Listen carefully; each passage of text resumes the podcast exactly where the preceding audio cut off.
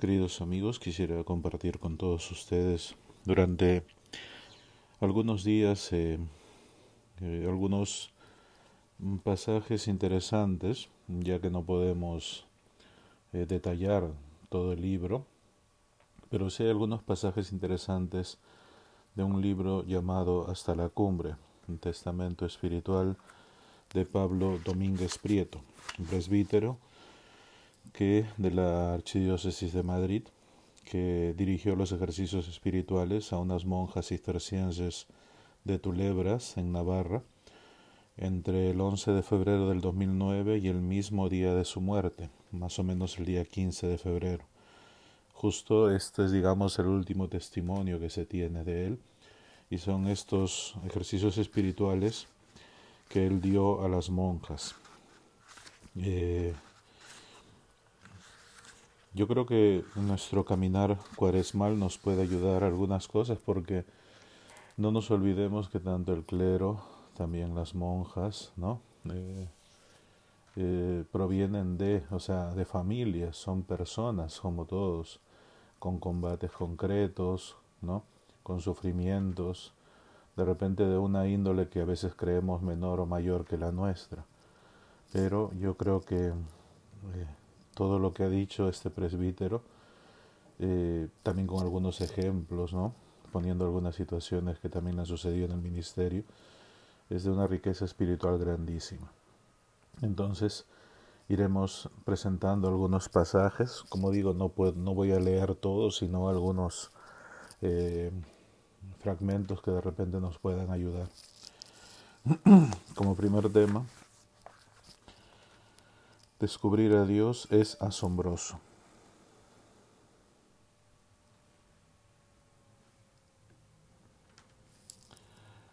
Eh, y pone como base, digamos, un poco para entrar siempre que se hacen los ejercicios espirituales, que lo hacemos todos los presbíteros cada una vez al año, siempre se pone a veces un texto bíblico de referencia para poder meditar. Aquí Mateo 6, 9 capítulo 6, versículo 9, cuando oréis, decid Padre nuestro.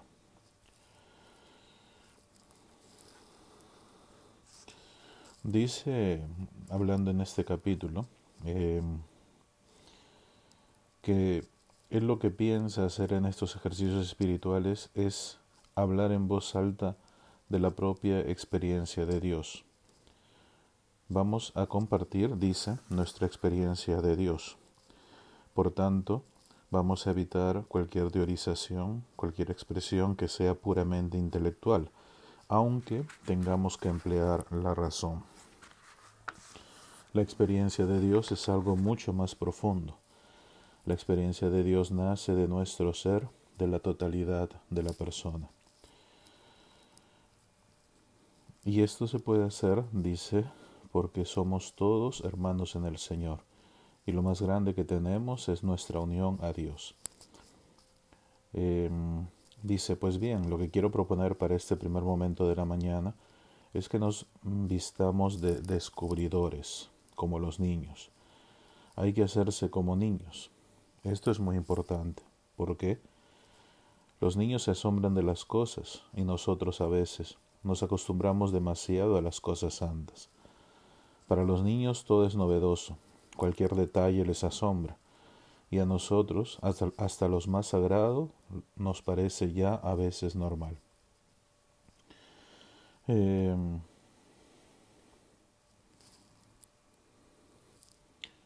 cuenta aquí una anécdota interesante, para hacernos entender un poquito lo que he dicho antes. Hace algún tiempo en unos ejercicios con gente joven entré en la sala y me presenté con cara de impresionado y les dije, no podéis ni imaginaros lo que ha pasado en la capilla. Se ha aparecido Dios. Habitualmente, digamos en Europa, las capillas son donde se encuentra el Santísimo. Se miraban todos como diciendo, ¿y esto qué es? Yo seguía diciéndoles que se había aparecido Dios y les invitaba a que lo mirasen. Uno de ellos por fin se atrevió a decir, ¿de verdad? Y yo le dije, totalmente cierto, es Dios está Jesucristo, el que nació de la Virgen María, el que murió, el que resucitó. Se quedaron todos sorprendidos. Y yo insistía, dice Pablo Domínguez. Oye, venga, vamos a verlo. Pero nadie quería ir. Y yo les invitaba, pero hombre, si todos somos amigos de Dios, si hemos venido aquí a eso. En fin, ya para terminar les comenté que estaba decidido a entrar yo con ellos. Y entraron. Todo el mundo se miraba, unos a otros, no veían a nadie. Yo entonces señalé el sagrario y les dije, está ahí en el sagrario. Su respuesta fue, Bo. Dice él, pues este es nuestro problema, que hasta lo más grandioso nos parece normal, lo más admirable nos parece demasiado cotidiano y el frescor de la vida interior es el que podamos vivir como niños, como alguien que recibe la primera gran noticia, la grandeza de Dios. Por eso, dice, les propongo hoy saborear de nuevo tres descubrimientos increíbles, increíbles de verdad, que, no por sabidos, dejan de ser increíbles.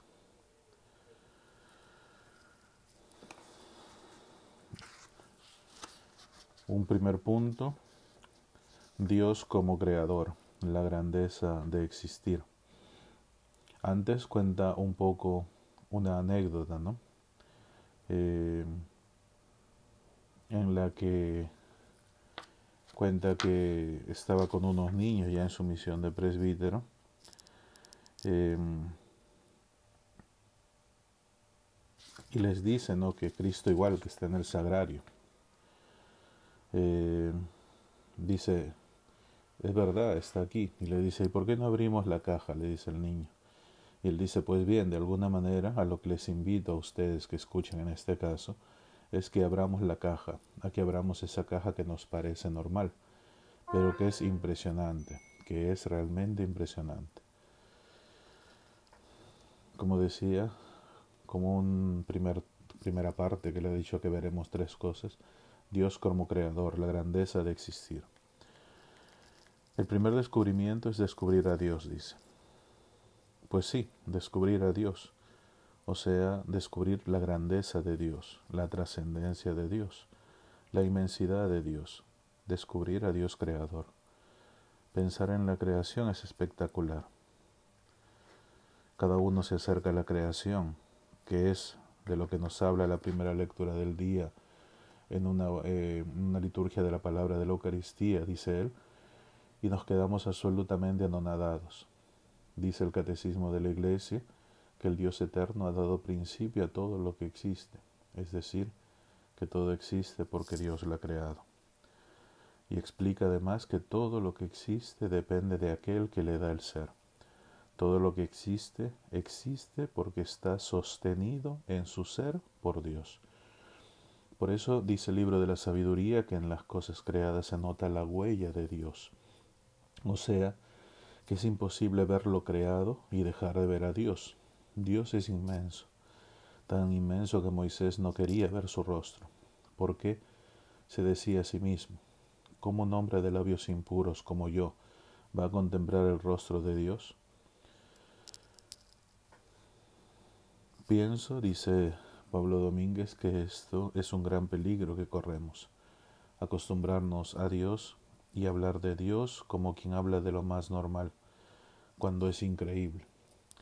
Hay un filósofo Kant que han pensado, como otros filósofos también, respecto a Dios. Decía Kant eh, que le admiraban asuntos diversos en relación sobre todo a la religión, o mejor dicho, a cómo lo expresa la religión. Uno de ellos era la libertad. Dice Kant, la libertad que yo tengo me admira y la existencia de Dios me admira. Que Dios existe es espectacular, es impresionante y no es mala cosa ponerse a pensar un rato que Dios existe. Al contrario, es muy interesante porque el pecado de nuestros primeros padres fue decir yo soy Dios. Pero de vez en cuando viene muy bien mirarse al espejo y decir no soy Dios. Puede quedar o parecer un poco extraño, pero funciona muy bien.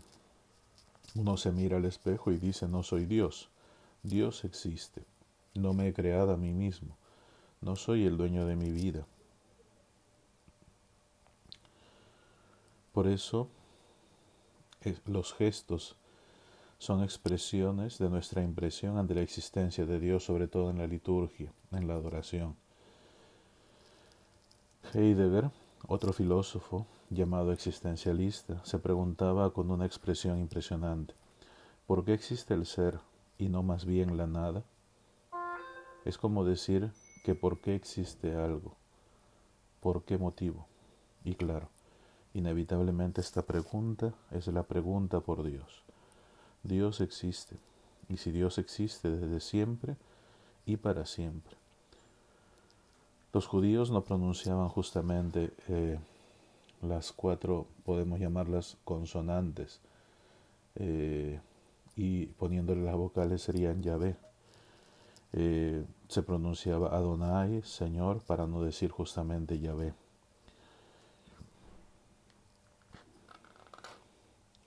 Pero justamente este temor era una manera de que ni siquiera eso podían hacer. Sin embargo, eh, termina esta primera parte, Pablo Domínguez diciendo, a mí me parece que a veces nos acostumbramos a Dios. Y Dios es el primer descubrimiento, y nosotros tenemos que impresionarnos de ello, porque el segundo descubrimiento solo se puede llegar si hemos hecho el primero.